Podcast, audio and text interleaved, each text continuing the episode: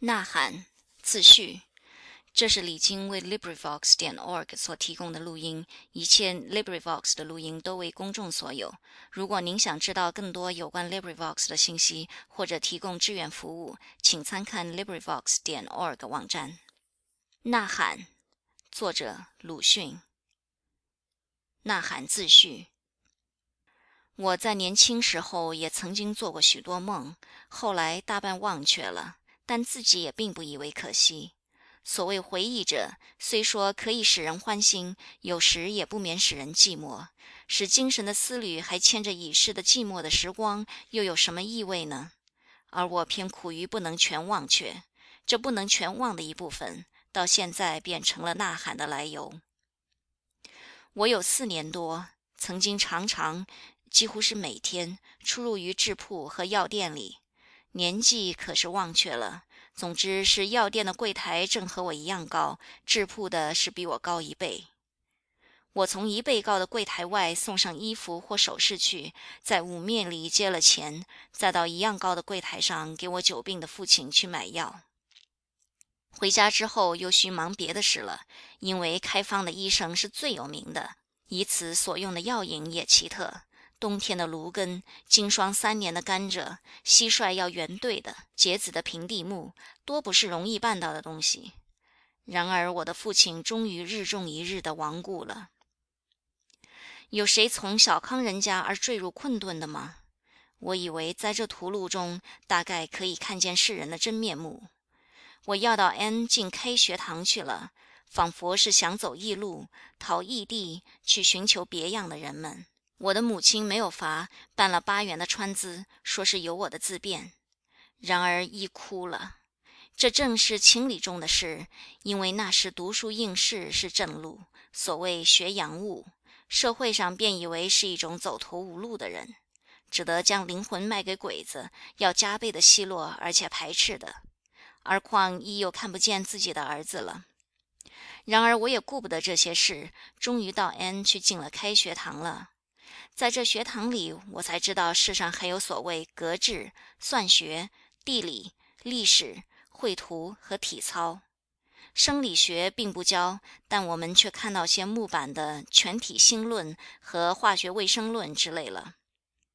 我还记得先前的医生的议论和方药，和现在所知道的比较起来，便渐渐的悟得中医不过是一种有意的或无意的骗子。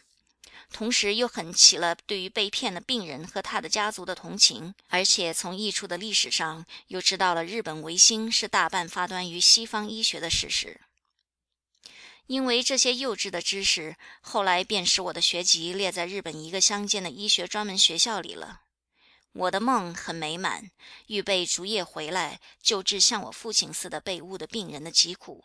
战争时候便去当军医。一面又促进了国人对于维新的信仰。我已不知道教授微生物学的方法现在又有了怎样的进步了。总之那时是用了电影来显示微生物的形状的，因此有时讲义的一段落已完，而时间还没有到，教师便印些风景或时事的画片给学生看，以用去这多余的光阴。其实，正当日俄战争的时候，关于战事的画片自然也就比较的多了。我在这一个讲堂中，便需常常随喜我那同学们的拍手和喝彩。有一回，我竟在画片上忽然会见我久违的许多中国人了，一个绑在中间，许多站在左右，一样是强壮的体格，而显出麻木的神情。据解说，则绑着的是替俄国做了军事上的侦探，正要被日军砍下头颅来示众；而围着的便是来赏见这示众的盛举的人们。这一学年没有完毕，我已经到了东京了。因为从那一回以后，我便觉得医学并非一件紧要事。凡是愚弱的国民，即使体格如何健全、如何茁壮，也只能做毫无意义的示众的材料和看客。病死多少是不必以为不幸的。所以，我们的第一要着是在改变他们的精神。而善于改变精神的是，我那时以为当然要推文艺，于是想提倡文艺运动了。在东京的留学生很有学法政理化以至警察工业的，但没有人治文学和美术。可是，在冷淡的空气中，也幸而寻到几个同志了。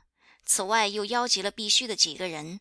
商量之后，第一步当然是出杂志，名目是取“新的生命”的意思。因为我们那时大抵带些复古的倾向，所以只谓之“新生”。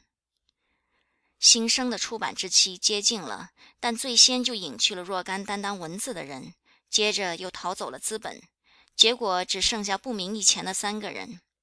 创作时候既已背时，失败时候当然无可告语，而其后却连这三个人也都为各自的运命所驱策，不能在一处纵谈将来的好梦了。这就是我们的并未产生的新生的结局。我感到未尝经验的无聊是自此以后的事。我当初是不知其所以然的，后来想，凡有一人的主张得了赞贺，是促其前进的。得了反对是促其奋斗的，独有叫喊于生人中，而生人并无反应，既非赞同，也无反对，如置身毫无边际的荒原，无可措手的了。这是怎样的悲哀啊！我于是以我所感到者为寂寞，这寂寞有一天一天的长大起来，如大毒蛇缠住了我的灵魂了。然而，我虽然自有无端的悲哀，却也并不愤懑，因为这经验使我反省，看见自己了，就是我绝不是一个振臂一呼应着云集的英雄。只是我自己的寂寞是不可不驱除的，因为这与我太痛苦。我于是用了种种法来麻醉自己的灵魂，使我沉入于国民中，使我回到古代去。后来也亲历或旁观过几样更寂寞、更悲哀的事，都为我所不愿追怀，甘心使他们和我的脑一同消灭在泥土里的。但我的麻醉法却也似乎已经奏了功，再没有青年时候的慷慨激昂的意思了。S 会馆里有三间屋，相传是往昔曾在院子里的槐树上缢死过一个女人的。现在槐树已经高不可攀了，而这屋还没有人住。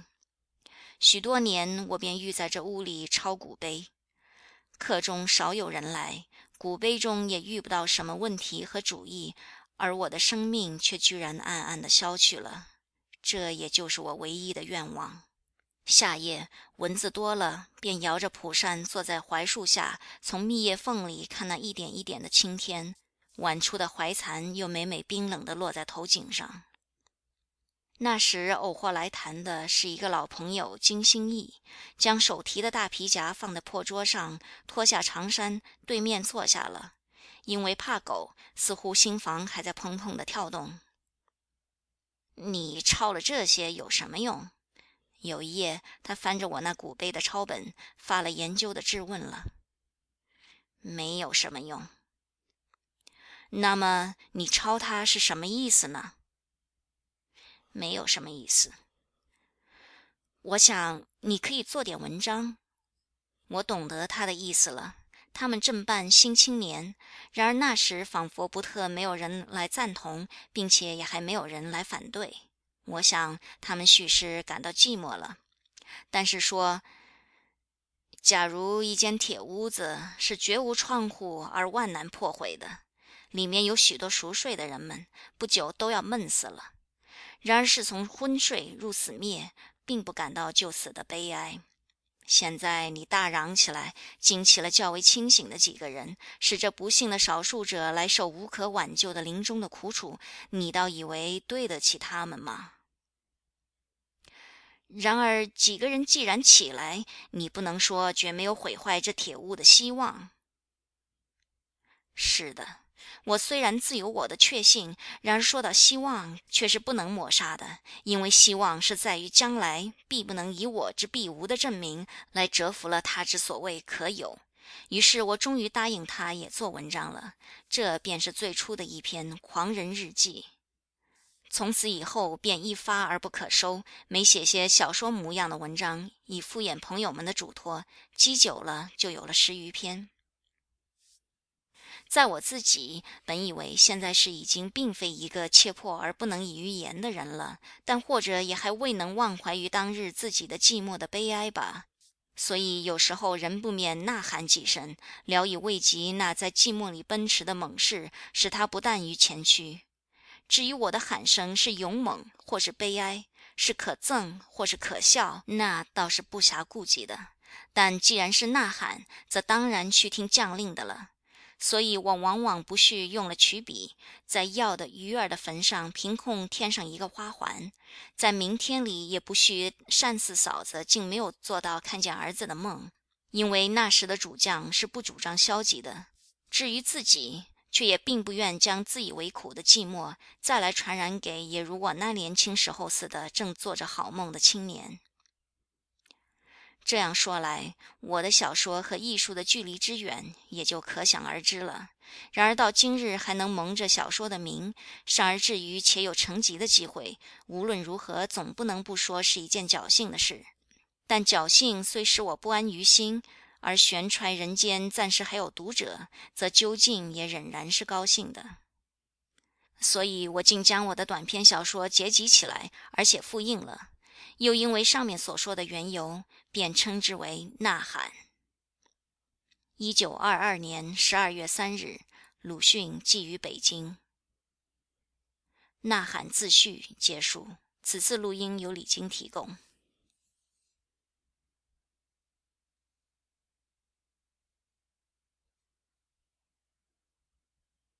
鲁迅小说集《呐喊》，《狂人日记》。此次 LibriVox 录音由公众所有。某君昆仲，今引其名，皆于昔日在中学校时良友，分隔多年，消息渐却。日前偶闻其一大病，是归故乡，迂道往访，则仅误一人，言病者其弟也。劳君远道来视，然已早愈，复某地候补矣。因大笑，出示日记二册，为可见当日病状，不妨现诸旧友。持归月已过，之所患盖迫害狂之类，语颇错杂无伦次，又多荒唐之言，亦不着月日，为墨色字体不一，之非一时所书。见亦有略具联络者，经撮录一篇，以供一家研究。记中语物一字不易。为人民虽皆村人，不为世间所知，无关大体，然一悉意去。至于书名，则本人御后所提，不复改也。七年四月二日止。一，今天晚上很好的月光，我不见它已是三十多年，今天见了，精神分外爽快。才知道以前的三十多年全是发昏，然而需十分小心，不然那赵家的狗何以看我两眼呢？我怕的有理。二，今天全没月光，我知道不妙。早上小心出门，赵贵翁的眼色变怪，似乎怕我，似乎想害我。还有七八个人交头接耳的议论我，张着嘴对我笑了一笑。我便从头直冷到脚跟，晓得他们布置都已妥当了。我可不怕，仍旧走我的路。前面一伙小孩子也在那里议论我，眼色也同赵贵翁一样，脸色也铁青。我想，我同小孩子有什么仇？他也这样，忍不住大声说：“你告诉我！”他们可就跑了。我想，我同赵贵翁有什么仇？同路上的人又有什么仇？只有念莲以前把古九先生的陈年流水簿子踹了一脚，古九先生很不高兴。赵贵翁虽然不认识他，一定也听到风声，代报不平，约定路上的人同我做冤对。但是小孩子呢？那时候他们还没有出世，何以今天也睁着怪眼睛，似乎怕我，似乎想害我？这真叫我怕，叫我呐喊，而且伤心。我明白了，这是他们娘老子教的。三晚上总是睡不着，凡事须得研究才会明白。他们也有给知县打家过的，也有给绅士掌过嘴的，也有衙役占了他妻子的，也有老子娘被债主逼死的。他们那时候的脸色，全没有昨天这么怕，也没有这么凶。最奇怪的是，昨天街上的那个女人，打他儿子，嘴里说道：“老子呀，我要咬你几口才出气。”他眼睛却看着我，我出了一惊，遮掩不住。那青面獠牙的一伙人便都哄笑起来。陈老五赶上前，硬把我拖回家中了。拖我回家，家里的人都装作不认识我，他们的脸色也全同别人一样。进了书房，便反扣上门，宛然是关了一只鸡鸭。这件事越叫我猜不出底细。前几天，狼子村的佃户来告荒，对我大哥说，他们村里的一个大恶人给大家打死了。几个人便挖出他的心肝来，用油煎炒了吃，可以壮壮胆子。我插了一句嘴，佃户和大哥便都看我几眼。今天才晓得，他们的眼光全同外面的那伙人一模一样。想起来，我从顶上直冷到脚跟。他们会吃人，就未必不会吃我。你看那女人咬你几口的话，和一伙青面獠牙人的笑，和前天佃户的话，明明是暗号。我看出他话中全是毒，笑中全是刀。他们的牙齿全是白丽丽的排着，这就是吃人的家伙。照我自己想，虽然不是恶人，自从揣了谷家的步子，可就难说了。他们似乎别有心思，我全猜不出。况且他们一翻脸，便说人是恶人。我还记得大哥教我作论，无论怎样好人，翻他几句，他便打上几个圈；原谅坏人几句，他便说翻天妙手，与众不同。我哪里猜得到他们的心思究竟怎样？况且是要吃的时候。凡事总需研究才会明白。古来时常吃人，我也还记得，可是不甚清楚。我翻开历史一查，这历史没有年代，歪歪斜斜的，每页上都写着“仁义道德”几个字。我横竖睡不着，仔细看了半夜，才从字缝里看出字来，满本都写着两个字：是吃人。书上写着这许多字，佃户说了这许多话，却都笑盈盈的睁着怪眼看我。我也是人，他们想要吃我了。四早上我静坐了一会儿，陈老五送进饭来，一碗菜，一碗蒸鱼。这鱼的眼睛白而且硬，张着嘴，同那一伙想吃人的人一样。吃了几块，滑溜溜的，不知是鱼是人，便把它兜肚连肠的吐出。我说：“老五对大哥说，我闷得慌，想到园里走走。”老五不答应，走了。停一会儿，可就来开了门。我也不动，研究他们如何摆布我，知道他们一定不肯放松。果然。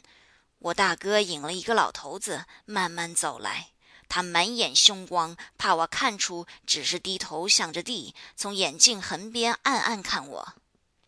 大哥说：“今天你仿佛很好。”我说：“是的。”大哥说：“今天请何先生来给你诊一诊。”我说：“可以。”其实我岂不知道这老头子是刽子手办的。无非借了看脉这名目，揣一揣肥鸡，因这功劳也分一片肉吃。我也不怕，虽然不吃人，胆子却比他们还壮。伸出两个拳头，看他如何下手。老头子坐着，闭了眼睛，摸了好一会儿，呆了好一会儿，便张开他鬼眼睛说：“不要乱想，静静的养几天就好了。不要乱想。”静静的养，养肥了，他们自然可以多吃。我有什么好处？怎么会好了？他们这群人又想吃人，又是鬼鬼祟祟，想法子遮掩，不敢直接下手，真要令我笑死。我忍不住便放声大笑起来，十分快活。自己晓得这笑声里面有的是义勇和正气。老头子和大哥都失了色，被我这勇气、正气镇压住了。但是我有勇气，他们便越想吃我，沾光一点这勇气。老头子跨出门，走不多远，便低声对大哥说道：“赶紧吃吧。”大哥点点头。原来也有你，这一件大发现虽是意外，也在意中。合伙吃我的人，便是我的哥哥。吃人的是我哥哥，我是吃人的人的兄弟。我自己被人吃了，可仍然是吃人的人的兄弟。五，这几天是退一步想，假使那老头子不是刽子手办的，真是医生，也仍然是吃人的人。他们的祖师李时珍做的《本草》什么上，明明写着人肉可以煎吃，他还能说自己不吃人吗？至于我家大哥，也毫不冤枉他。他对我讲书的时候，亲口说过可以易子而食。又一回偶然议论起一个不好的人，他便说不但该杀，还当食肉请皮。我那时年纪还小，心跳了好半天。前天狼子村佃户来说吃心肝的事，他也毫不奇怪，不住的点头。可见心思是同从前一样狠。既然可以易子而食，便什么都易得，什么人都吃的。我从前单听他讲道理，也糊涂过去；现在晓得他讲道理的时候，不但唇边还抹着人油，而且心里满装着吃人的意思。六，黑漆漆的，不知是日是夜，赵家的狗又叫起来了。狮子似的凶性，兔子的怯弱，狐狸的狡猾。七，我晓得他们的方法，直接杀了是不肯的，而且也不敢，怕有祸祟，所以他们大家联络，布满了罗网，逼我自强。是看前几天街上男女的样子，和这几天我大哥的作为，便足可悟出八九分了。最好是解下腰带挂在梁上，自己紧紧勒死。他们没有杀人的罪名，又偿了心愿，自然都欢天喜地的发出一种呜呜咽咽的笑声。否则，金鹤忧愁死了，虽则略瘦，也还可以手啃几下。他们是只会吃死肉的。记得什么书上说，有一种东西叫海伊娜的。眼光和样子都很难看，时常吃死肉，连极大的骨头都细细嚼烂，咽下肚子去，想起来也叫人害怕。海伊娜是狼的亲眷，狼是狗的本家。前天赵家的狗看我几眼，可见他也同谋，早已接洽。老头子眼看着地，岂能瞒得我过？最可怜的是我的大哥。他也是人，何以毫不害怕，而且合伙吃我呢？还是历来惯了，不以为非呢？还是丧了良心，明知故犯呢？我诅咒吃人的人，先从他起头；要劝转吃人的人，也先从他下手。八，其实这种道理，到了现在，他们也该早已懂得。忽然来了一个人，年纪不过二十左右，相貌是不很看得清楚，满面笑容，对了我点头。他的笑也不像真笑，我便问他：“吃人的事对吗？”他仍然笑着说：“不是荒年，怎么会吃人？”我立刻就晓得他也是一伙喜欢吃人的，便自勇气百倍，偏要问他：“对吗？”这等事问他什么？你真会说笑话。今天天气很好，天气是好，月色也很亮了。可是我要问你，对吗？他不以为然了，含含糊糊的答道：“不，不对。他们何以尽吃？没有的事，没有的事。狼子村现吃，还有书上都写着，通红崭新。”他便变了脸，铁一般青，睁着眼说：“有许有的，这是从来如此。从来如此便对吗？我不同你讲这些道理。总之，你不该说，你说便是你错。”我直跳起来，张开眼，这人便不见了，全身出了一大片汗。他的年纪比我大哥小得远，居然也是一伙。这一定是他娘老子先教的，还怕已经交给他儿子了，所以连小孩子也都恶狠狠地看我。九。自己想吃人，又怕被别人吃了，都用着疑心极深的眼光，面面相觑。去了这心思，放心做事、走路、吃饭、睡觉，何等舒服！这只是一条门槛，一个关头。他们可是父子、兄弟、夫妇、朋友、师生、仇敌和各不相识的人，都结成一伙，互相劝勉，互相牵扯，死也不肯跨过这一步。十大清早去寻我大哥，他立在堂门外看天，我便走到他背后拦住门，格外沉静、格外和气地对他说：“大哥，我有话告诉你。”你说就是。他赶紧回过脸来，点点头。我只有几句话，可是说不出来。大哥，大约当初野蛮的人都吃过一点人。后来因为心思不同，有的不吃人了，一味要好，便变了人，变了真的人；有的却还吃，也同虫子一样；有的变了鱼鸟猴子，一直变到人；有的不要好，至今还是虫子。这吃人的人比不吃人的人何等惭愧，怕比虫子的惭愧猴子还差得很远很远。易牙挣了他儿子给桀纣吃，还是一直从前的事。谁晓得从盘古开辟天地以后，一直吃到易牙的儿子，从易牙的儿子一直吃到徐熙林，从徐熙林又一直吃到狼子村捉住的人。去年城里杀了犯人，还有一个生痨病的人用馒头蘸血舔。他们要吃我，你一个人原也无法可想，然而又何必去入伙？吃人的人什么事做不出？他们会吃我，也会吃你，一伙里面也会自吃。但只要转一步，只要立刻改了，也就是人人太平。虽然从来如此，我们今天也可以格外要好，说是不能。大哥，我相信你能说。前天佃户要减租，你说过不能。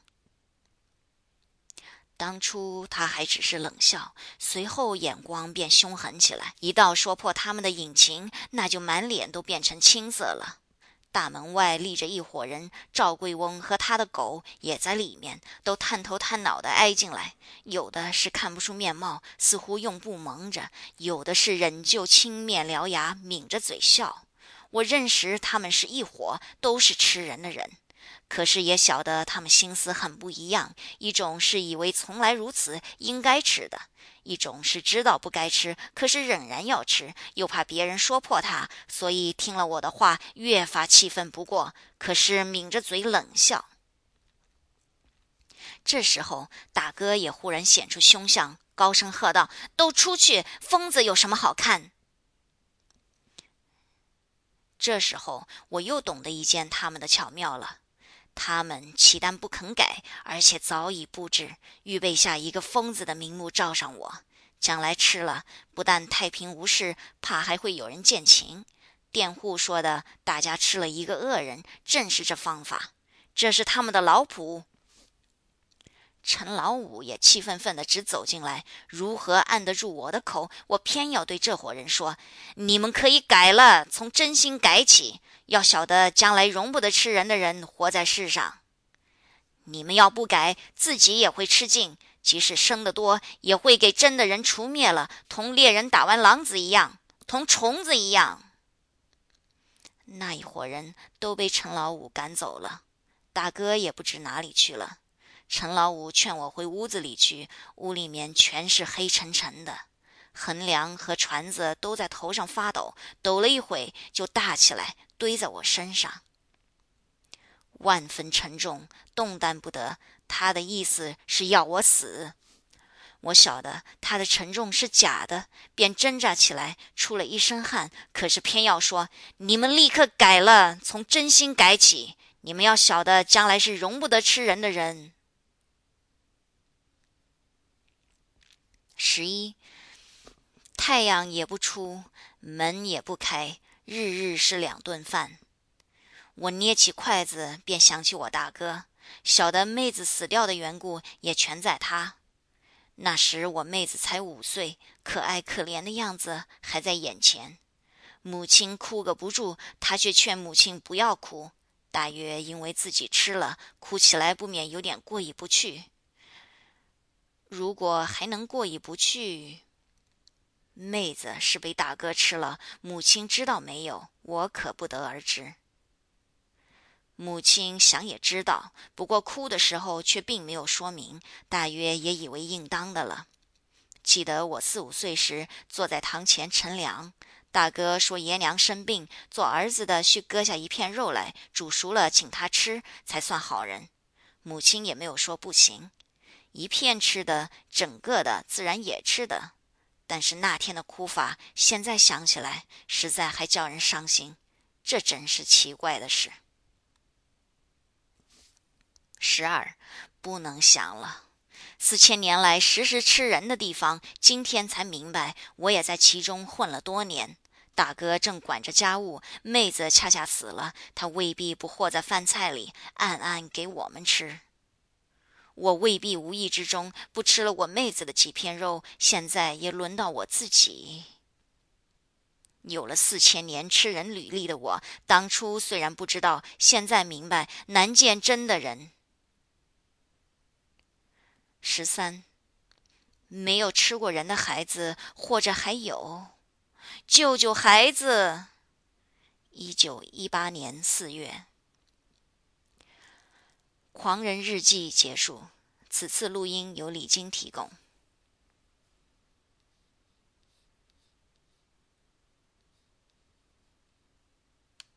鲁迅小说集《呐喊》，孔乙己。此次 LibriVox 录音由公众所有。鲁镇的酒店的格局是和别处不同的，都是当街一个曲尺形的大柜台，柜里面预备着热水，可以随时温酒。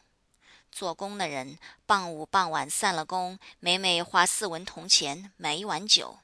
这是二十多年前的事，现在每晚要涨到十文。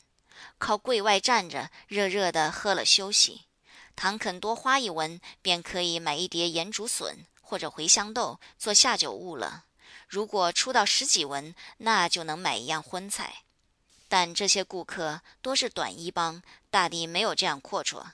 只有穿长衫的，才踱进店面隔壁的房子里要酒要菜，慢慢的坐喝。我从十二岁起，便在镇口的咸亨酒店里当伙计。掌柜说：“样子太傻，怕伺候不了长衫主顾，就在外面做点事吧。”外面的短衣主顾虽然容易说话，但唠唠叨叨、缠夹不清的也很不少。他们往往要亲眼看着黄酒从坛子里舀出，看过胡子底里有水没有，又亲看将胡子放在热水里，然后放心。在这严重监督下，掺水也很为难。所以过了几天，掌柜又说我干不了这事。幸亏箭头的情面大，辞退不得，便改为专管温酒的一种无聊职务了。我从此便整天的站在柜台里，专管我的职务。虽然没有什么失职，但总觉得有些单调，有些无聊。掌柜是一副凶脸孔，主顾也没有好生气，叫人活泼不得。只有孔乙己到店，才可以笑几声，所以至今还记得。孔乙己是站着喝酒而穿长衫的唯一的人。他身材很高大，青白脸色，皱纹间时常加些伤痕，一部乱蓬蓬的花白的胡子。穿的虽然是长衫，可是又脏又破，似乎十多年没有补，也没有洗。他对人说话总是满口“知乎者也”，叫人半懂不懂的。因为他姓孔，别人便从描红纸上的“上大人孔乙己”这半懂不懂的话里，替他取下一个绰号，叫做孔乙己。孔乙己一到店，所有喝酒的人便都看着他笑，有的叫道：“孔乙己，你脸上又添上新伤疤了。”他不回答，对柜里说：“吾温两碗酒，要一碟茴香豆。”便排出酒文大钱。他们又故意的高声嚷道：“你一定又偷了人家的东西了。”孔乙己睁大眼睛说：“你怎么这样凭空污人清白？什么清白？我前天亲眼见你偷了何家的书，吊着打。”孔乙己便涨红了脸，额上的青筋条条绽出，争辩道：“窃书不能算偷，窃书，读书人的事能算偷吗？”接连便是难懂的话，什么“君子固穷”，什么“者乎”之类，引得众人都哄笑起来，店内外充满了快活的空气。听人家背地里谈论，孔乙己原来也读过书，但终于没有进学，又不会营生，于是愈过愈穷，弄到将要讨饭了。幸而写的一笔好字，便替人家抄抄书，换一碗饭吃。可惜他又有一样坏脾气，便是好吃懒做。做不到几天，便连人和书籍、纸张、笔砚一起失踪。如是几次，叫他抄书的人也没有了。孔乙己没有罚，便免不了偶然做些偷窃的事。但他在我们店里品行却比别人都好，就是从不拖欠。虽然奸货没有现钱，暂时记在坟板上，但不出一月，定然还清。从坟板上逝去了孔乙己的名字。孔乙己喝过半碗酒，涨红的脸色渐渐复了原。旁人便又问道：“孔乙己，你当真认识字吗？”孔乙己看着问他的人，显出不屑之辩的神气。他们便接着说道。你怎的连半个秀才也捞不到呢？孔乙己立刻显出颓唐不安模样，脸上笼上了一层灰色，嘴里说些话，这回可是全是“知乎者也”之类一些不懂了。在这时候，众人也都哄笑起来，店内外充满了快活的空气。在这些时候，我可以附和着笑，掌柜是绝不责备的。而且掌柜见了孔乙己，也每每这样问他，引人发笑。孔乙己自己知道不能和他们谈天，便只好向孩子说话。有一回对我说道：“你读过书吗？”我略略点一点头。他说：“读过书，我便考你一考。茴香豆的茴字怎样写的？”我想，讨饭一样的人也配考我吗？便回过脸去，不再理会。孔乙己等了许久，很恳切地说：“不能写吧？我教给你，记着这些字，应该记着，将来做掌柜的时候写账要用。”我暗想，我和掌柜的等级还很远呢，而且我们掌柜也从不将茴香豆上账。又好笑又不耐烦，懒懒地答他道：“谁要你教？”不是草字头下一个来回的回字吗？孔乙己显出极高兴的样子，将两个指头的长指甲敲着柜台，点头说：“对呀，对呀，回字有四样写法，你知道吗？”我愈不耐烦了，努着嘴走远。孔乙己刚用指甲蘸了酒，想在柜上写字，见我毫不热心，便又叹一口气，显出极惋惜的样子。有几回，邻居孩子听得笑声，也赶热闹，围住了孔乙己，他便给他们茴香豆吃，一人一颗。孩子吃完豆，仍然不散，眼睛都望着碟子。孔乙己着了慌，伸开五指将碟子罩住，弯腰下去说道：“不多了，我已经不多了。”直起身又看一看豆，自己摇头说：“不多，不多，多乎哉不多也。”于是这一群孩子都在笑声里走散了。孔乙己是这样的使人快活，可是没有他，别人也便这么过。有一天，大约是中秋前的两三天，掌柜正在慢慢的结账，取下粉板，忽然说：“孔乙己长久没有来了，还欠十九个钱呢。”我才也觉得他的确长久没有来了。一个喝酒的人说道：“他怎么会来？他打折了腿了。”掌柜说：“哦，他总仍旧是偷，这一回是自己发昏，竟偷到丁举人家里去了。他家的东西偷得的嘛。后来怎么样？怎么样？先写服辩，后来是打，打了大半夜，再打折了腿。后来呢？后来打折了腿了。打折了怎样呢？怎样？谁晓得？许是死了。掌柜也不再问，仍然慢慢的算他的账。中秋之后，秋风是一天凉比一天。看看将近初冬，我整天的靠着火，也需穿上棉袄了。一天的下半天，没有一个顾客。我正合了眼坐着，忽然间听得一个声音：“温一碗酒。”这声音虽然极低，却很耳熟。看时又全没有人。站起来向外一望，那孔乙己便在柜台下对了门槛坐着。他脸上黑而且瘦，已经不成样子，穿一件破夹袄，盘着两腿，下面垫一个蒲包，用草绳在肩上挂住。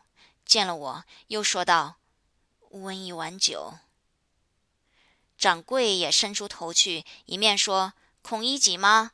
你还欠十九个钱呢。”孔乙己很颓唐的仰面答道：“这下回还清吧。”这一回是现钱，酒要好。掌柜仍然同平常一样，笑着对他说：“孔乙己，你又偷了东西了。”但他这回却不十分分辨，单说了一句：“不要取笑。”取笑？要是不偷，怎么会打断腿？孔乙己低声说道：“跌断，跌跌。”他的眼色很像恳求掌柜。不要再提。此时已经聚集了几个人，便和掌柜都笑了。我温了酒，端出去放在门槛上。他从破衣袋里摸出四文大钱，放在我手里。见他满手是泥，原来他便用这手走来的。不一会，他喝完酒，便又在旁人的说笑中坐着，用这手慢慢走去了。自此以后，又长久没有看见孔乙己。到了年关，掌柜取下粉板说：“孔乙己还欠十九个钱呢。”到第二年的端午，又说：“孔乙己还欠十九个钱呢。”到中秋可是没有说，再到年关也没有看见他。我到现在终于没有见，大约孔乙己的确死了。一九一九年三月。孔乙己结束。此次录音由李晶提供。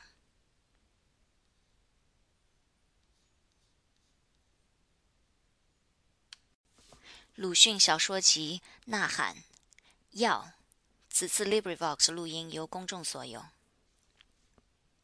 一，秋天的后半夜，月亮下去了，太阳还没有出，只剩下一片乌蓝的天。除了夜游的东西，什么都睡着。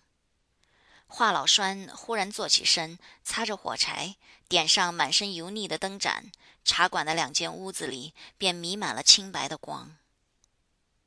小栓的爹，你就去吗？是一个老女人的声音。里边的小屋子里也发出一阵咳嗽。嗯，老栓一面听，一面应，一面扣上衣服，伸手过去说：“你给我吧。”花大妈在枕头底下掏了半天，掏出一包洋钱，交给老栓。老栓接了，抖抖地装入衣袋，又在外面按了两下，便点上灯笼，吹熄灯盏，走向里屋子去了。那屋子里面正在窸窸窣窣的响，接着便是一通咳嗽。老栓候他平静下去，才低低的叫道：“小栓，你不要起来，电吗？你娘会安排的。”老栓听到儿子不再说话，料他安心睡了，便出了门，走到街上。街上黑沉沉的，一无所有，只有一条灰白的路，看得分明。灯光照着他的两脚，一前一后的走。有时也遇到几只狗，可是一只也没有叫。天气比屋子里冷多了，老栓倒觉爽快，仿佛一旦变了少年，得了神通，有给人生命的本领似的，跨步格外高远，而且路也愈走愈分明，天也愈走愈亮了。老栓正在专心走路，忽然吃了一惊，远远里看见一条钉子街，明明白白横着。他便退了几步，寻到一家关着门的铺子，憋进檐下，靠门立住了。好一会，身上觉得有些发冷。哼，老头子，倒高兴！老栓又吃一惊，睁眼看时，几个人从他面前过去了。一个还回头看他，样子不甚分明，但很像久饿的人见了食物一般，眼里闪出一种攫取的光。老栓看看灯笼，已经熄了；按一按衣带，硬硬的还在。仰起头，两面一望，只见许多古怪的人，三三两两，鬼似的在那里徘徊。定睛再看，却也看不出什么别的奇怪。没有多久，又见几个兵在那边走动，衣服前后的一个大白圆圈，远地里也看得清楚。走过面前的，并且看出号衣上暗红的镶边。一阵脚步声响，一眨眼，已经拥过了一大簇人。那三三两两的人也忽然合作一堆，潮一般向前进，将到钉子街口，便突然立住，促成一个半圆。老栓也向那边看，却只见一堆人的后背，颈项都伸得很长，仿佛许多鸭被无形的手捏住了的，向上提着。静了一会儿，似乎有点声音，便又动摇起来，轰的一声，都往后退，一直散到老栓立着的地方，几乎将他挤倒了。喂，一手交钱，一手交货。一个浑身黑色的人站在老栓面前。眼光正像两把刀，刺得老栓缩小了一半。那人一只大手向他摊着，一只手却搓着一个鲜红的馒头，那红的还是一点一点的往下滴。老栓慌忙摸出洋钱，抖抖的想交给他，却又不敢去接他的东西。那人便焦急起来，嚷道：“怕什么？怎能不拿？”老栓还踌躇着，黑的人便抢过灯笼，一把扯下纸罩，裹了馒头，塞于老栓，一手抓过洋钱，捏一捏，转身去了，嘴里哼着说：“这老东西，这给谁治病的呀？”老栓也似乎听得有人问他，但他并不答应。他的精神现在只在一个包上，仿佛抱着一个十世单传的婴儿，别的事情都已置之度外了。他现在要将这包里的新的生命移植到他家里，收获许多幸福。太阳也出来了，在他面前显出一条大道，直到他家中。后面也照见钉子街头破匾上“古某亭口”这四个暗淡的金字。二。老栓走到家，店面早经收拾干净，一排一排的茶桌滑溜溜的发光，但是没有客人，只有小栓坐在里排的桌前吃饭，大粒的汗从额上滚下，夹袄也贴住了脐心，两块肩胛骨高高凸起，印成一个阳文的八字。老栓见这样子，不免皱一皱展开的眉心。他的女人从灶下急急走出，睁着眼睛，嘴唇有些发抖。得了吗？得了。两个人一起走进灶下，商量了一会，华大妈便出去了。不多时，拿着一片老荷叶回来，摊在桌上。老栓也打开灯笼罩，用荷叶重新包了那红的馒头。小栓也吃完饭，他的母亲慌忙说：“小栓，你坐着。”不要到这里来！一面整顿了灶火，老栓便把一个碧绿的包、一个红红白白的破灯笼一同塞在灶里。一阵红黑的火焰过去时，店屋里散满了一种奇怪的香味。好香！你们吃什么点心啊？这是驼背五少爷到了。这人每天总在茶馆里过日，来的最早，去的最迟。此时恰恰憋到临街的壁角的桌边，便坐下问话。然而没有人答应他。炒米粥吗？仍然没有人应。老栓匆匆走出，给他泡上茶。小栓进来吧。华大妈叫小栓进了里面的屋子，中间放好一条凳，小栓坐了。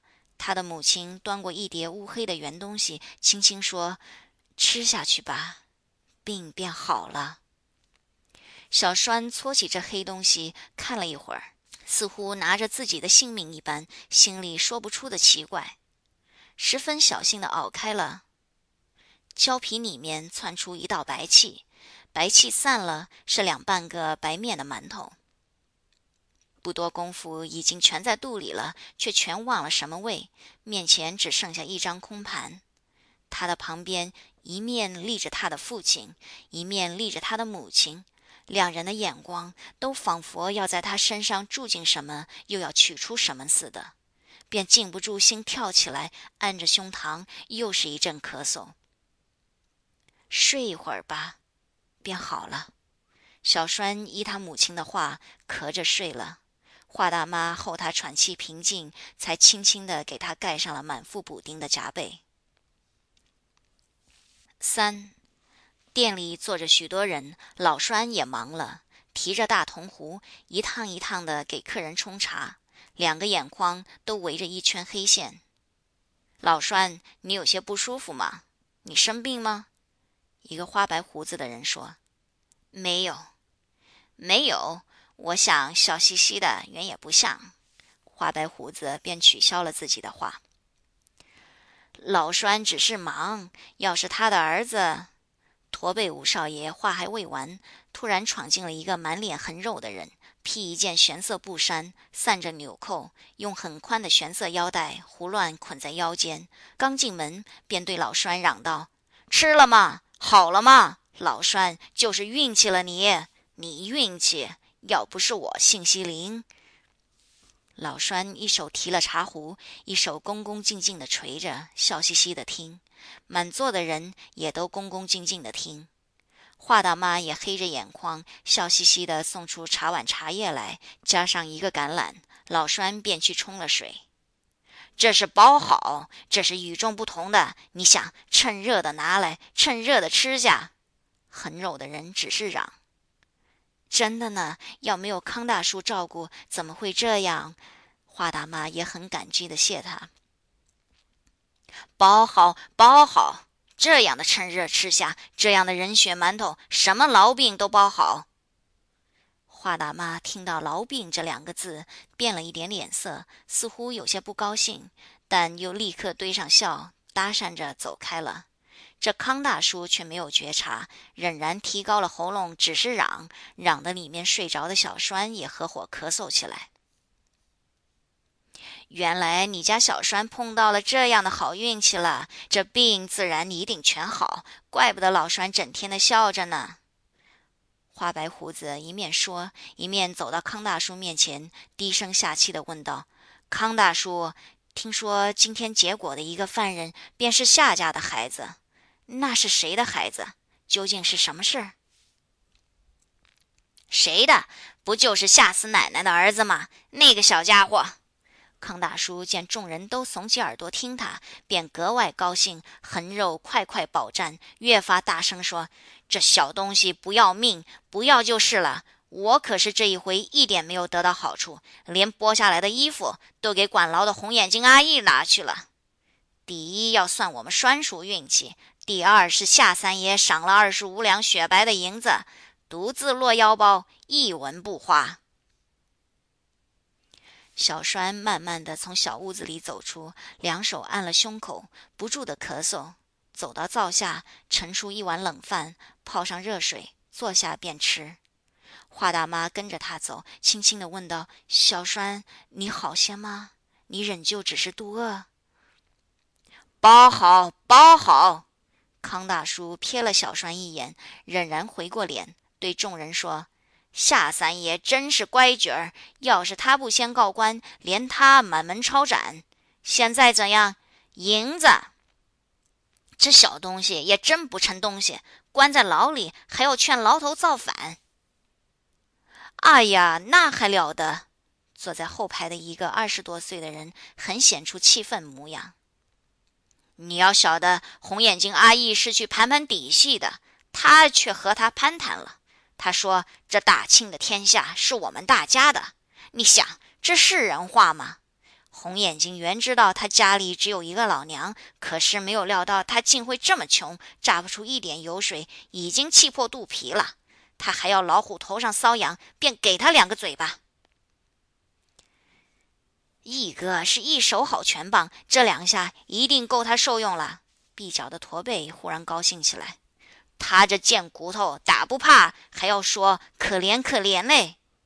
画白胡子的人说：“打了这种东西有什么可怜呢？”康大叔显出看他不上的样子，冷笑着说：“你没有听清我的话，看他神气，是说阿义可怜嘞。”听着的人的眼光忽然有些板滞，话也停顿了。小栓已经吃完饭，吃得满头流汗，头上都冒出蒸气来。阿义可怜，疯话，简直是发了疯了。花白胡子恍然大悟似的说：“发了疯了。”二十多岁的人也恍然大悟的说。店里的做客便又现出活气，谈笑起来。小栓也趁着热闹，拼命咳嗽。康大叔走上前，拍他肩膀说：“包好，小栓，你不要这么咳。包好。”疯了，驼背五少爷点着头说：“四西关外靠着城根的地面，本是一块官地，中间歪歪斜斜一条细路，是贪走便道的人用鞋底造成的，但却成了自然的界限。”路的左边都埋着死刑和鱼币的人，右边是穷人的从种，两面都已埋到层层叠叠、宛然阔人家里祝寿时的馒头。这一年的清明分外寒冷，杨柳才吐出半粒米大的新芽。天明未久，华大妈已在右边的一座新坟前面排出四碟菜、一碗饭，哭了一场。画过纸，呆呆地坐在地上。仿佛等候什么似的，但自己也说不出等候什么。微风起来，吹动她短发，却乎比去年白得多了。小路上又来了一个女人，也是半白头发，蓝缕的衣裙，提一个破旧的朱漆圆篮，外挂一串指定，三步一歇的走。忽然见华大妈坐在地上看她，便有些踌躇，惨白的脸上现出些羞愧的颜色。但终于硬着头皮走到左边的一座坟前，放下了篮子。那坟与小栓的坟一字儿排着，中间只隔一条小路。华大妈看他排好四碟菜、一碗饭，立着哭了一通，画过指定，心里暗暗的想：这坟里的也是儿子了。那老女人徘徊观望了一回，忽然手脚有些发抖。踉踉跄跄退下几步，瞪着眼，只是发怔。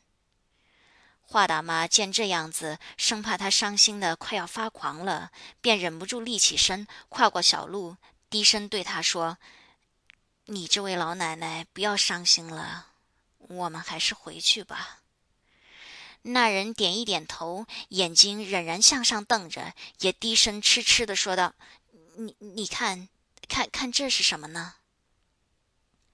华大妈跟了他指头看去，眼光便到了前面的坟。这坟上草根还没有全合，露出一块一块的黄土，煞是难看。再往上仔细看时，却不觉也吃一惊。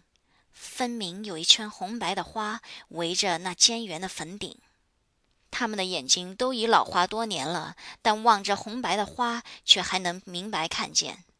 花也不很多，圆圆的排成一个圈，不很精神，倒也整齐。华大妈忙看她儿子和别人的坟，却只有不怕冷的几点青白小花零星开着，便觉得心里忽然感到一种不足和空虚，不愿意跟就。那老女人又走近几步，细看了一遍，自言自语地说：“这没有根，不像自己开的。这地方有谁来呢？孩子不会来玩，亲戚本家早不来了，这是怎么一回事呢？”他想了又想，忽又流下泪来，大声说道：“鱼儿，他们都冤枉了你，你还是忘不了，伤心不过。今天特意显点灵，要我知道吗？”他四面一看，只见一只乌鸦站在一株没有叶的树上，便接着说：“我知道了，鱼儿，可怜他们坑了你，他们将来总有报应，天都知道。你闭了眼睛就是了。”你如果真在这里听到我的话，便叫这乌鸦飞上你的坟顶给我看吧。微风早经停息了，枯草枝枝直立，有如铜丝，一丝发抖的声音在空气中愈战愈细，细到没有，周围便都是死一般静。两人站在枯草丛里，仰面看那乌鸦，那乌鸦也在笔直的树枝间缩着头，铁柱一般站着。许多的功夫过去了，上坟的人渐渐增多，几个老的、小的在土坟间出没。华大妈不知怎的，似乎卸下了一条重担，便想到要走，一面劝着说：“我们还是回去吧。”那老女人叹一口气，无精打采地收起饭菜，又迟疑了一刻，终于慢慢地走了，嘴里自言自语地说。这是怎么一回事呢？他们走不上二三十步远，忽听得背后“呀”的一声大叫，两个人都悚然的回过头，只见那乌鸦张开两翅，一错身，直向着远处的天空，箭也似的飞去了。一九一九年四月，要结束。此次录音由李晶提供。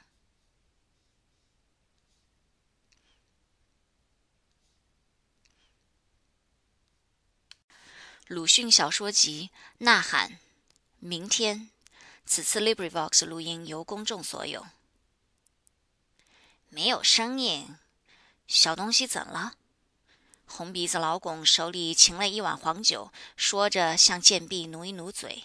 蓝皮阿五便放下酒碗，在他脊梁上用死劲的打了一掌，含含糊糊嚷道：“你你你又在想心思！”原来鲁镇是僻静地方，还有些古风。不上一更，大家便都关门睡觉。深更半夜没有睡的只有两家，一家是咸亨酒店，几个酒肉朋友围着柜台吃喝的正高兴；一家便是贱婢的单四嫂子。她自从前年守了寡，便需专靠着自己的一双手纺出棉纱来养活她自己和她三岁的儿子，所以睡得也迟。这几天却做没有纺纱的声音了，但夜深没有睡的，既然只有两家，这单四嫂子家有声音，便自然只有老拱们听到；没有声音，也只有老公们听到。老公挨了打，仿佛很舒服似的，喝了一大口酒，呜呜的唱起小曲来。这时候，单四嫂子正抱着她的宝儿坐在床沿上，纺车静静地立在地上。黑沉沉的灯光照着宝儿的脸，绯红里带一点青。扇子嫂子心里计算：神签也求过了，愿心也许过了，丹方也吃过了，要是还不见效，怎么好？那只有去整何小仙了。但宝儿也许是日轻夜重，到了明天太阳一出，热也会退，气喘也会平的。这实在是病人常有的事。扇子嫂子是一个粗笨女人，不明白这“担”字的可怕。许多坏事固然幸亏有了它才变好，许多好事却也因为有了它都弄糟。夏天夜短，老拱们呜呜的唱完了不多时，东方已经发白。不一会，窗缝里透进了银白色的曙光。单四嫂子等候天明，却不像别人这样容易，觉得非常之慢。宝儿的一呼吸几乎长过一年。现在居然明亮了，天的明亮压倒了灯光，看见宝儿的鼻翼已经一放一收的扇动。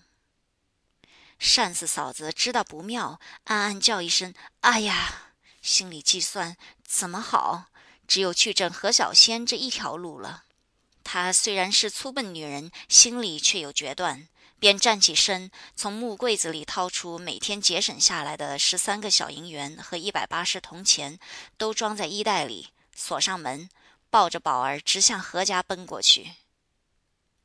天气还早，何家已经坐着四个病人了。他摸出四角银元，买了号签。第五个轮到宝儿。何小仙伸开两个指头按脉，指甲足有四寸多长。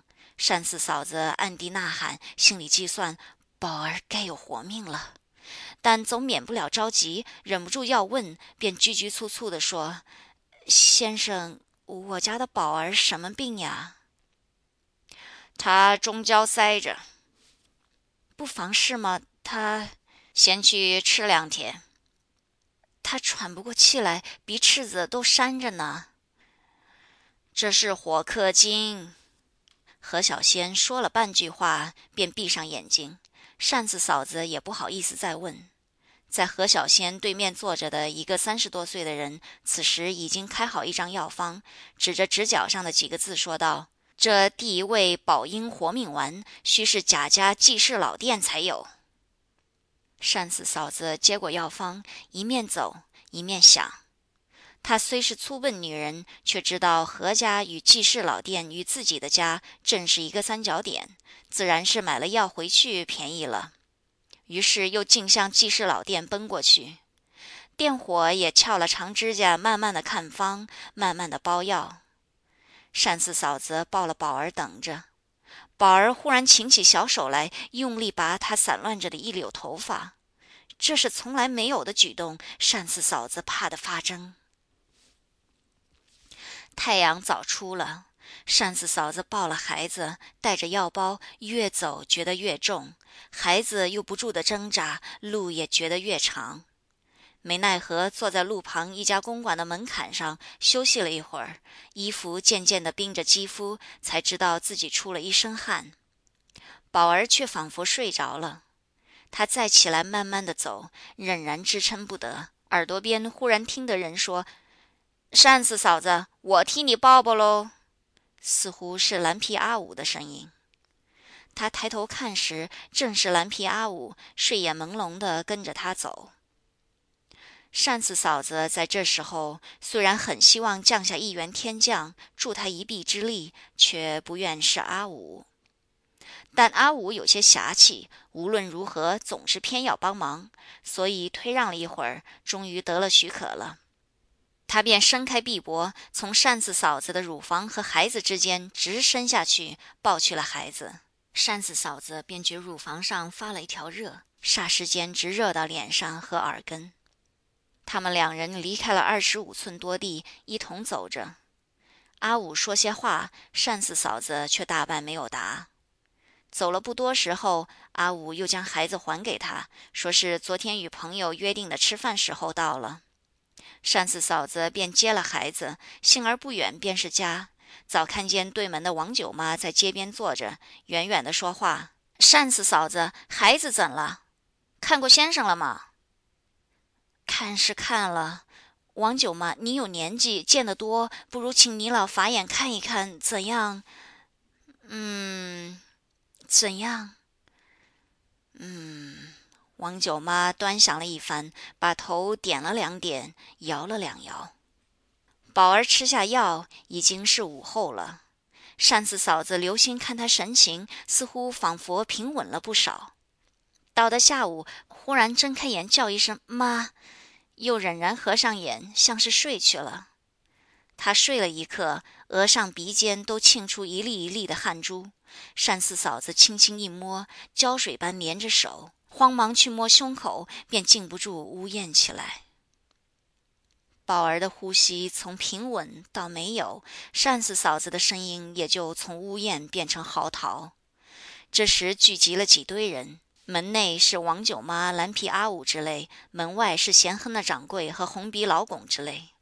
王九妈便发命令烧了一串纸钱，又将两条板凳和五件衣服坐底，替单四嫂子借了两块洋钱给帮忙的人备饭。第一个问题是棺木，单四嫂子还有一副银耳环和一只裹金的银簪，都交给了贤亨的掌柜，托他做一个保，半现半赊的买一具棺木。蓝皮阿五也伸出手来，很愿意自告奋勇。王九妈却不许他，只准他明天抬棺材的差事。阿五骂了一声“老畜生”，泱泱的努了嘴站着。掌柜便自去了。晚上回来，说棺木须得现做，后半夜才成功。掌柜回来的时候，帮忙的人早吃过饭，因为鲁镇还有些古风，所以不上一更便都回家睡觉了。只有阿五还靠着咸亨的柜台喝酒，老巩也呜呜的唱。这时候，单四嫂子坐在床沿上哭着，宝儿在床上躺着，纺车静静地在地上立着。许多功夫，单四嫂子的眼泪宣告完结了，眼睛张得很大，看看四面的情形，觉得奇怪。所有的都是不会有的事。他心里计算，不过是梦罢了，这些事都是梦。明天醒过来，自己好好的睡在床上，宝儿也好好的睡在自己身边。他也醒过来，叫一声妈，生龙活虎似的跳去玩了。老巩的歌声早经寂静，贤亨也熄了灯。单四嫂子张着眼，总不信所有的事。鸡也叫了，东方渐渐发白，窗缝里透进了银白色的曙光。银色的曙光又渐渐显出绯红，太阳光接着照到屋脊。单四嫂子张着眼，呆呆坐着，听得打门声音，才吃了一喝，跑出去开门。门外一个不认识的人背了一件东西，后面站着王九妈。哦，他们背了棺材来了。下半天，棺木才合上盖，因为单四嫂子哭一回，看一回，总不肯死心塌地的盖上。幸亏王九妈等得不耐烦，气愤愤地跑上前，一把拖开她，才七手八脚地盖上了。但单四嫂子待她的宝儿，实在已经尽了心，再没有什么缺陷。昨天烧过一串纸钱，上午又烧了四十九卷大悲咒。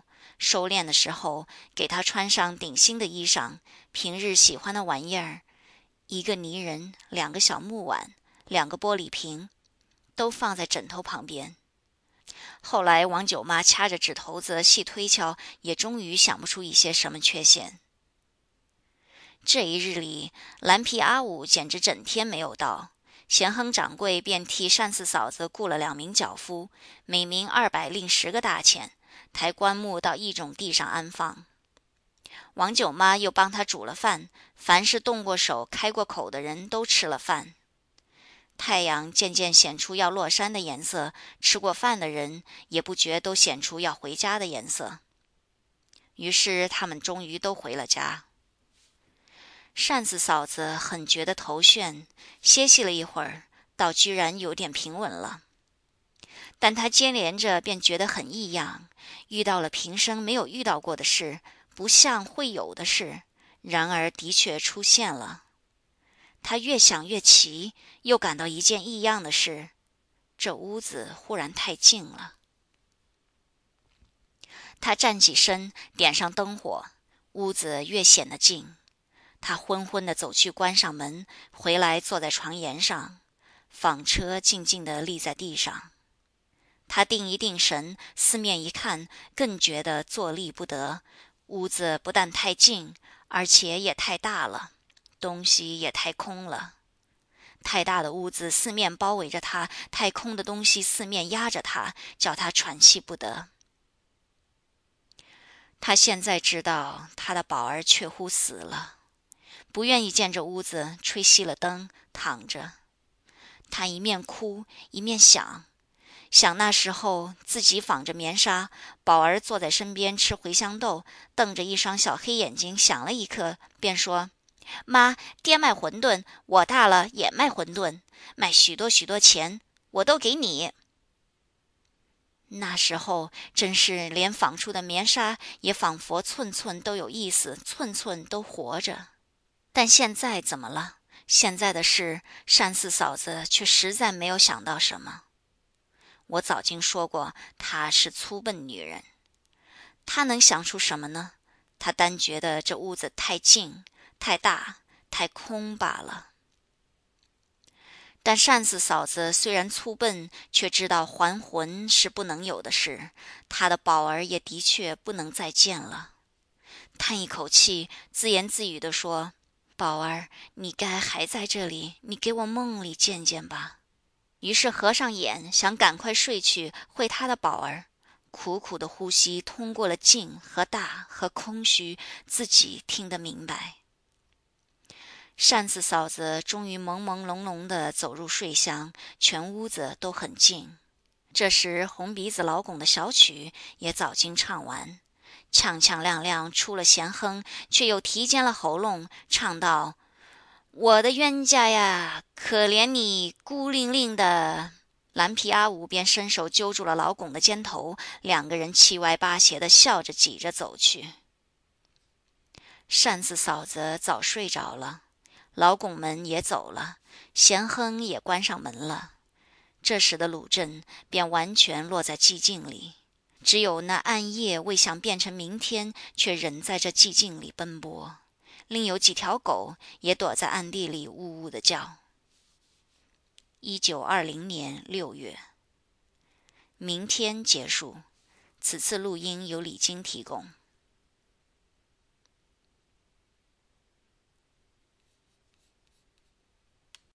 鲁迅小说集《呐喊》，一件小事。此次 LibriVox 录音由公众所有。我从乡下跑到京城里，一转眼已经六年了。期间耳闻目睹的所谓国家大事，算起来也很不少，但在我心里都不留什么痕迹。倘要我寻出这些事的影响来说，便只是增长了我的坏脾气。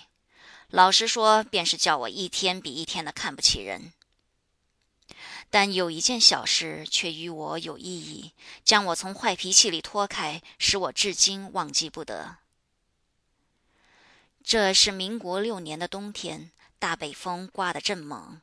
我因为生计关系，不得不一早在路上走，一路几乎遇不见人，好容易才固定了一辆人力车，叫他拉到 S 门去。不一会，北风小了，路上浮尘早已刮尽，剩下一条洁白的大道来。车夫也跑得更快。刚进 S 门，忽而车把上带着一个人，慢慢的倒了。跌倒的是一个女人，花白头发，衣服都很破烂。一从马路上突然向车前横截过来。车夫已经让开道，但衣的破棉背心没有上扣，微风吹着向外展开，所以终于兜着车把。幸而车夫早有点停步，否则一定要栽一个大筋头，跌到头破血出了。衣伏在地上，车夫便也立住脚。我料定这老女人并没有伤，又没有别人看见，便很怪她多事，要自己惹出是非，也误了我的路。我便对她说：“没有什么的，走你的吧。”车夫毫不理会，或者并没有听到，却放下车子，扶那老女人慢慢起来，搀着臂膊立定，问一说：“你怎么了？”我摔坏了。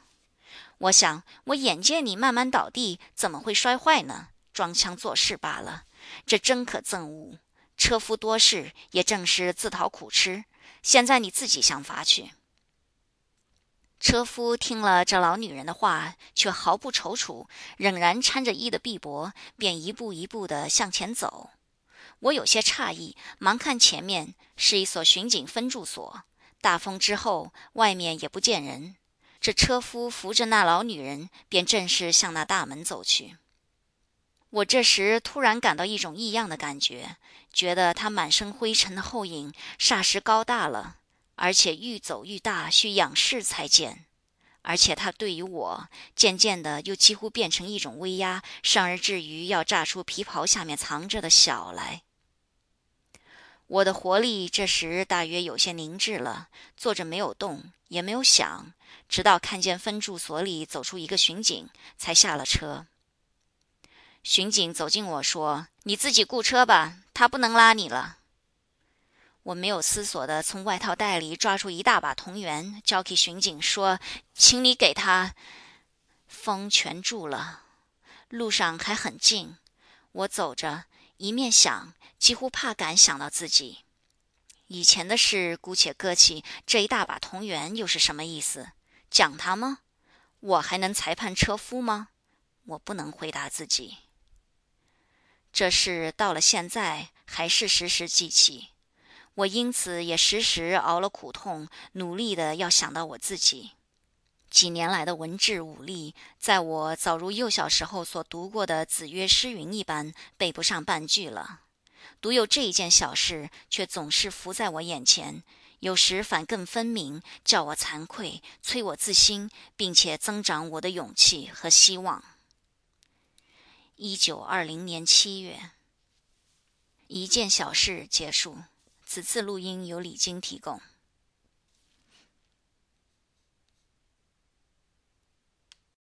鲁迅小说集《呐喊》，头发的故事。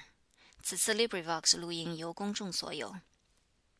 星期日的早晨，我接去一张隔夜的日历，向着新的那一张上看了又看的说：“啊，十月十日，今天原来正是双十节，这里却一点没有记载。”我的一位前辈先生 N 正走到我的狱里来谈闲天，一听这话，便很不高兴地对我说：“他们对，他们不记得你怎样他，你记得又怎样呢？”这位 N 先生本来脾气有点乖张，时常生些无谓的气，说些不通世故的话。当这时候，我大抵任他自言自语，不赞一词，他独自发完议论也就算了。他说。我最佩服北京双十节的情形。早晨，警察到门，吩咐道：“挂旗。”是挂旗。各家大半懒洋洋的夺出一个国名来，撅起一块斑驳陆离的洋布，这样一直到夜，收了旗关门。几家偶然忘却的，便挂到第二天的上午。他们忘却了纪念，纪念也忘却了他们。我也是忘却了纪念的一个人。倘使纪念起来，那第一个双十节前后的事，便都上我的心头，使我坐立不稳了。多少故人的脸都浮在我眼前。几个少年辛苦奔走了十多年，暗地里一颗弹丸要了他的性命。几个少年一击不中，在监牢里多受一个多月的苦刑。几个少年怀着远志，忽然踪影全无，连尸首也不知哪里去了。他们都在社会的冷笑、恶骂、迫害、倾羡里过了一生，现在他们的坟墓也早在忘却里渐渐平塌下去了。我不堪纪念这些事，我们还是记起一点得意的事来谈谈吧。N 忽然现出笑容，伸手在自己头上一摸，高声说：“我最得意的是，自从第一个双十节以后，我在路上走，不再被人笑骂了。”老兄，你可知道，头发是我们中国人的宝贝和冤家。古今来，多少人在这上头吃些毫无价值的苦啊！我们的很古的古人，对于头发似乎也还看清。据刑法看来，最要紧的自然是脑袋，所以大辟是上刑；次要便是生殖器了，所以宫刑和幽闭也是一件吓人的法。至于髡，那是微乎其微了。然而推想起来，正不知道曾有多少人们因为光着头皮便被社会践踏了一生事。我们讲革命的时候，大谈什么扬州三日、嘉定屠城，其实也不过一种手段。老实说，那时中国人的反抗，何尝因为亡国，只是因为脱辫子？顽民杀尽了，遗老都寿终了，辫子早留定了。弘扬又闹起来了。我的祖母曾对我说：“那时做百姓才难嘞，全留着头发的被官兵杀，还是辫子的便被长矛杀。”我不知道有多少中国人只因为这不痛不痒的头发而吃苦受难灭亡。嗯，两眼望着屋梁，似乎想些事，仍然说：“谁知道头发的苦轮到我了。”我出去留学，便剪掉了辫子，这并没有别的奥妙，只为它不太便当罢了。不料有几位辫子盘在头顶上的同学们便很厌恶我，监督也大怒，说要停了我的官费，送回中国去。不几天，这位监督却自己被人剪去辫子逃走了。去剪的人们里面，一个便是做革命军的周荣，这人也因此不能再留学，回到上海来，后来死在西牢里。你也早忘却了吧？过了几年，我的家境大不如前了，非某点事做便要受饿，只得也回到中国来。我一到上海，便买定一条假辫子，那时是二元的市价，带着回家。我的母亲倒也不说什么，然而旁人一见面，便都首先研究这辫子，待到知道是假，就一声冷笑，将我拟为杀头的罪名。有一位本家还预备去告官。但后来因为恐怕革命党的造反或者要成功，这才终止了。我想假的不如真的直接爽快，我便索性废了假辫子，穿着西装在街上走。一路走去，一路便是笑骂的声音，有的还跟在后面骂：“这冒失鬼，假洋鬼子！”我于是不穿洋服了，改了大衫，他们骂得更厉害。在这日暮途穷的时候，我的手里才添出一支手杖来，拼命的打了几回。他们渐渐的不骂了，只是走到没有打过的生地方，还是骂。这件事很使我悲哀，至今还时时记得嘞。我在留学的时候，曾经看见日报上登载一个游历南洋和中国的本多博士的事。这位博士是不懂中国和马来语的，人问他。你不懂话，怎么走路呢？他拿起手杖来说：“这便是他们的话，他们都懂。”我因此气愤了好几天。谁知道我竟不知不觉的自己也做了，而且那些人都懂了。宣统初年，我在本地的中学校做监学，同事是避之唯恐不远，官僚是防之唯恐不严。我终日如坐在冰窖子里，如站在刑场旁边。其实并非别的，只因为缺少了一条辫子。有一日，几个学生忽然走到我的房里来说：“先生，我们要剪辫子了。”我说：“不行，有辫子好呢，还是没有辫子好呢？”“没有辫子好。”“你怎么说不行呢？”“犯不上，你们还是不剪上算。等一等吧。”他们不说什么，撅着嘴唇走出房去。然而，终于剪掉了。啊，不得了了！人言啧啧了。我却只装作不知道，任他们光着头皮和许多辫子一起上讲堂。然而这剪辫病传染了。第三天，师范学堂的学生忽然也剪下了六条辫子，晚上便开除了六个学生。这六个人留校不能，回家不得，一直挨到第一个双十节之后又一个多月，才消去了犯罪的火烙印。我呢？也一样，只是元年冬天到北京，还被人骂过几次。后来骂我的人也被警察剪去了辫子，我就不再被人辱骂了。但我没有到乡间去。恩显出非常得意模样，忽而又沉下脸来。现在你们这些理想家，又在那里嚷什么女子剪发了，又要造出许多毫无所得而痛苦的人。现在不是已经有剪掉头发的女人，因此考不进学校去，或者被学校除了名吗？改革吗？武器在哪里？攻读吗？工厂在哪里？忍人留起，嫁给人家做媳妇去，忘却了一切还是幸福。倘是依记这些平等自由的话，便要苦痛一生是。我要借了阿尔芝巴托夫的话问你们。你们将黄金时代的出现预约给这些人们的子孙了，但有什么给这些人们自己呢？啊，造物的皮鞭没有到中国的脊梁上时，中国便永远是这样的中国，绝不肯自己改变一只毫毛。你们的嘴里既然并无毒牙，何以偏要在额上贴起“蝮蛇”两个大字，引乞丐来打杀？嗯，愈说愈离奇了。